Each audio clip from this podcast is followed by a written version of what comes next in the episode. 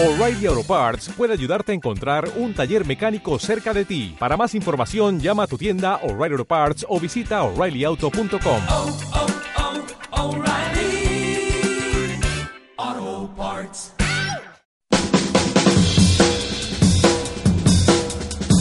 Historias de éxito.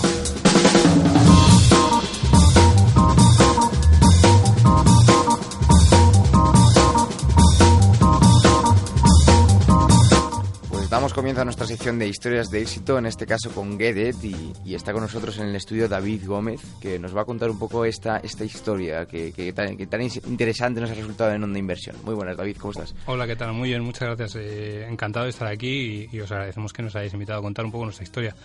Creo que a todos nos gusta contar un poco nuestra historia, a en particular mucho. Espero que a todo el mundo le parezca interesante. Bueno, como es una historia de éxito y, y- y lo que hay que hacer siempre en estos casos es empezar por el principio, ¿quieres que nos cuentes cómo fue eh, la, la historia o los inicios de Get Net- Network? Es el impulso personal de una persona que tiene una idea muy clara, que tiene una idea muy clara de cómo se deben de hacer las cosas porque la empresa en la que está mm, no está del todo cómodo con cómo se están haciendo. Yo no digo que estuvieran mal, simplemente que esta persona no estaba cómoda, quería ir a más.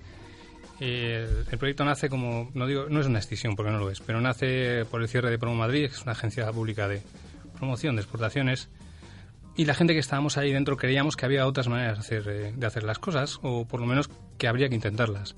Esta persona tiene una visión muy clara, tiene los contactos, tiene la experiencia, tiene la formación, conoce el mundillo, conoce los costes, es decir, tiene una serie de ventajas competitivas que le permiten ahorrar fases y entonces decide lanzarse y sobre la idea que él propone, eh, varios profesionales nos agrupamos inmediatamente, pues porque nos parece muy atractiva, muy interesante y porque tiene bastante sentido y se alinea muy bien con también ese gusanillo que nosotros teníamos dentro de decir, ¿y si hiciéramos otra cosa? ¿Y si probáramos de otra manera?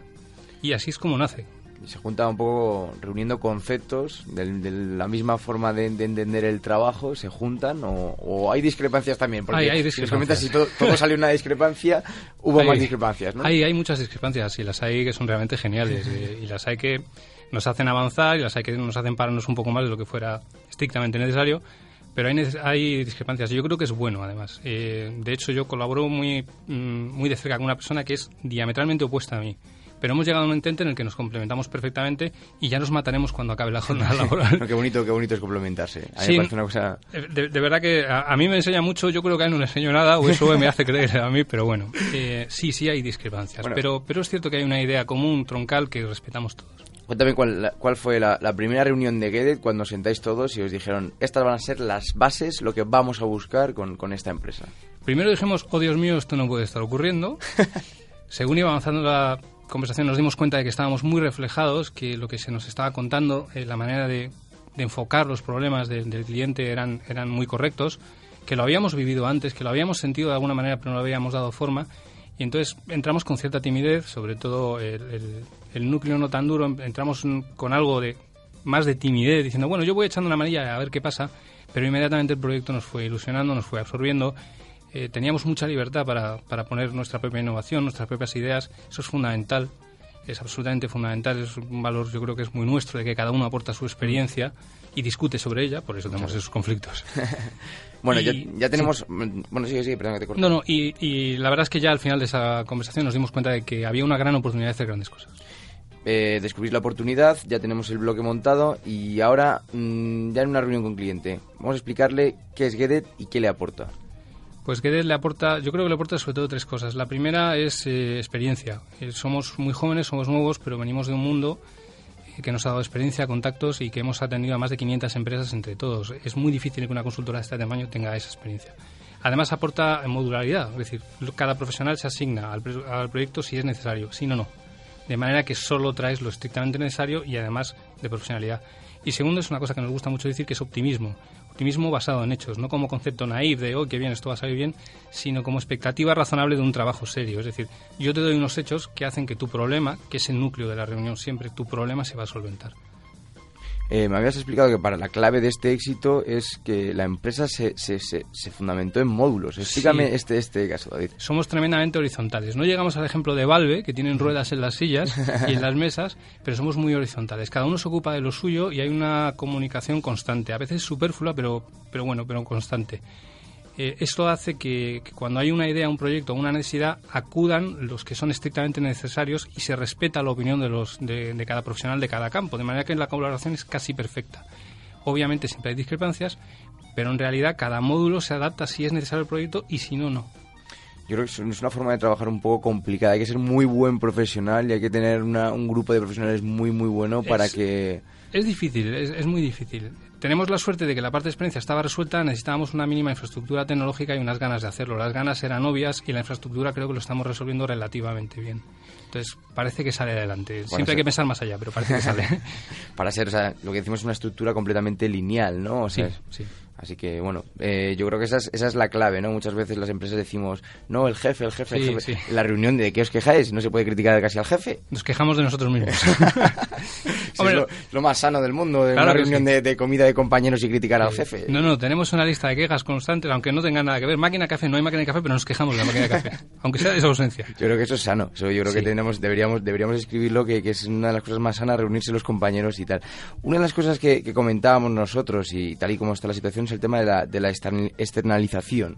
Creo que me comentes este aspecto, que, que la página de Gated es muy curioso y recomiendo a todo el mundo que se meta a verlo. Yo, yo también lo recomiendo, obviamente. Pero ahora más en serio. El, uno de los problemas es que ha tenido que llegar a una crisis para que la gente se haga la misma pregunta que los clases se hacían en los años 80. ¿Should I stay or should I go? Pero realmente eh, yo creo que había ese ánimo de, de salir. El problema es que todo el, el- el mercado interno era muy potente, era muy fuerte, un exceso de crédito. eh, había posibilidades de crecer dentro y nadie se preocupó de lo que había fuera. Y entonces mm, hay que salir y hay que salir ahora de manera precipitada. Las empresas que lo intentaron antes están mucho mejor posicionadas, pero sobre todo lo que hay es eh, una necesidad de estabilizar fuentes de ingresos. No puede ser que todo venga de un mismo sitio porque entonces tienes un riesgo muy grande. Y el riesgo significa que te vas del mercado en cuestión de cuatro o cinco meses. Y eso le ha pasado a demasiadas empresas. Muchas y muy buenas, por cierto. Pero no supieron ver esa necesidad de diversificar. Ahora, eh, recomendarías, como has dicho, de Sur Stay, Sur Go. Siempre. ¿Qué recomendarías ahora? Ahora recomendaríamos eh, salir, eh, no a lo loco, salir bien. No, no a lo loco no quiere decir que uno se haga un autodiagnóstico durante dos años y un plan de negocio de dos tomos, pero sí que piense las cosas. Si no ha empezado nunca, que, que inicie por mercados más lógicos, aunque sean más maduros, pero más lógicos, más asequibles, del mismo idioma, más cercanos. Antes que embarcarse en China, en África, que tienen unas grandísimas oportunidades, pero que son muy complejos. Una semana en China o en África equivale a un mes de formación en comercio exterior. Es, decir, es, es realmente complejo. Pero deben de intentarlo, deben de dotarse de un mínimo de herramientas o por lo menos deben de mirarse a sí mismo y ver si son capaces y si son capaces a corto plazo solucionando un par de deficiencias. Hablas, hablas de China, yo creo que es un poco la tentación ahora, ¿no? El mercado chino. Sí, e- es un mercado muy complejo, solo va a crecer un 7%, quien nos lo dirá a nosotros, solo va a crecer aproximadamente un 7%, pero es un mercado muy difícil del que incluso algunos se están deslocalizando, están empezando a buscar otros destinos, pues porque el tema de costes ya no acaba de compensar, hay temas de responsa- responsabilidad social corporativa que están empezando a ser eh, delicados, sobre todo en temas textiles. Eh, es un país muy complejo en el que no es fácil, en el que no necesariamente se va a tener éxito, que es muy grande volumen, de volumen, pero que si luego empezamos a sacar ratios hay que saber afinar, no es tan sencillo como llegar a- allí y empezar a vender, ¿no? ni muchísimo menos. Hablábamos, eh, yo creo que una de las claves de esta, de esta historia de éxito es un poco adaptarse al cliente. Y yo, como me has comentado, que no siempre hay que recomendar irse o quedarse, dependiendo mucho del cliente, ¿no? Eh, eh, lo que tenemos muy claro es que la solución, que lo hemos comentado, las- las- el problema del cliente más que la solución, el problema del cliente siempre está en la mesa. El cliente tiene un problema y emocionalmente está angustiado o no por ese problema, pero lo tiene en su cabeza. Entonces hay que atacar ese problema y hay que verlo. Si su problema es que quiere salir y va a ser peor, el problema va a ser más gordo. Entonces no hay que darle nunca esa solución. Lo que hay es que ayudarle a, a reenfocar ese problema y dar unas mm, soluciones adaptadas a lo que realmente le esté ocurriendo. Pero nunca hay que perder de vista que a lo mejor ese problema está ocultando uno más serio o uno diferente o que se puede atacar desde, desde diferentes puntos de vista. No se trata de salir y punto. Se trata de hacer algo adecuado a cada caso concreto. Hablamos de salir fuera, pero ¿qué tal se adaptan las empresas extranjeras y los trabajadores extranjeros aquí a nuestro, a Yo, nuestro, a nuestro- a yo nuestro creo que mercado? muy bien. Yo creo que muy bien. Vamos, yo los veo por malasaña y los veo muy a gusto. no, se adaptan muy bien. Eh, la legislación laboral ha mejorado bastante para sus expectativas. El mercado mm, sigue siendo muy atractivo. La calidad de vida es muy importante, sobre todo para la alta dirección. No es lo mismo vivir en, en determinados países que, por ejemplo, en España.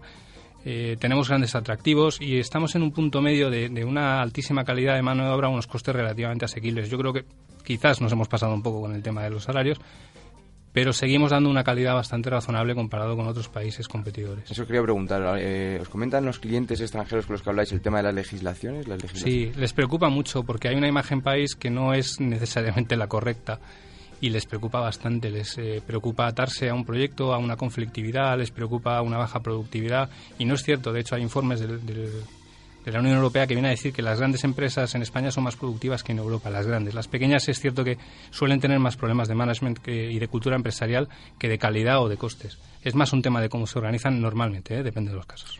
Eh, quería, quería recordar a los oyentes eh, las jornadas, bueno, tuvisteis una jornada sobre Brasil, pero Sí. ahora el próximo 13 de mayo eh, eh, tiene una jornada sobre, sobre Colombia. Explícame un poco esta, esta jornada, eh, cómo, cómo, cómo va. Son unas jornadas que llamamos Aula Comes, que hacemos en colaboración con el grupo CTO.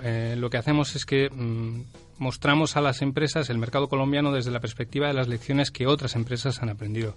Intentamos limitar lo que es el, texto corporativo, empresarial, e institucional y decir, mira, a otras empresas les ha pasado esto, han aprendido esto, o han acertado con esto, o han fallado con esta otra estrategia.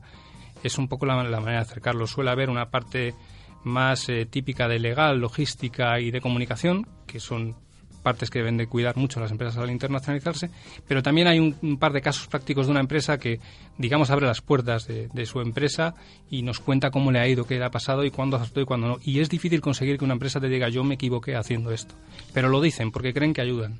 ¿Cómo, ¿Cómo está el mercado brasileño y el mercado colombiano? Porque yo conozco eh, muchas empresas, mucho, mucha gente que se ha ido ahí a, intentar, a intentar emprender a, esos países. Brasil son muy diferentes. Brasil es muy complejo, es muy grande, es muy apetitoso, es muy recomendable, pero, pero hay que ir con cautelas. Eh, administrativamente hablando es complejo, es delicado. Eh, sin embargo, hay que estar, es un país continente, unos ratos de crecimiento brutales. Solo la superficie de- del estado de Sao Paulo es, es superior, a- de la ciudad, perdón, de Sao Paulo es superior a la Comunidad de Madrid, para que nos hagamos un, detalle ¿no? de, cómo es. Y Colombia, por otro lado, es un país muy interesante que ofrece otro tipo de perspectivas, con una estabilidad para las inversiones eh, increíble. Eh, según el Banco Mundial, es uno de los países más seguros para invertir. En su zona es el primero y del mundo es el tercero cuarto, no me acuerdo ahora exactamente. Da mm, unas características muy diferentes, pero es muy interesante. Nosotros pensábamos que Colombia iba a tener más eh, atractivo que por, por su propio atractivo para la jornada que Brasil y ha sido al revés. Quizás porque Brasil es más difícil y se necesita más información y más inputs. Y, bueno, en esta, en esta jornada del 13, del 13 de mayo, eh, ¿qué tiene que hacer la gente para apuntarse? Contar un poco a, nuestra audiencia. Acude a nuestra página web, a getez.com, y, y allí verán la sección de servicios que hay eventos. Tenemos un pequeño banner puesto para que todo el mundo lo vea. y simplemente es dejarnos sus datos y, y aparecer. Y allí nos conoceremos y podemos hablar de, de lo que quieran. Una jornada que tiene muy buena pinta, ya que lo- por lo que estás comentando. La de Brasil funcionó bastante bien. Yo creo que sobre todo porque nos hemos alejado un poco de, de las presentaciones oficiales corporativas o institucionales y hemos intentado que sean las propias empresas y cuesta mucho, insisto, las que te digan yo me equivoqué haciendo esto.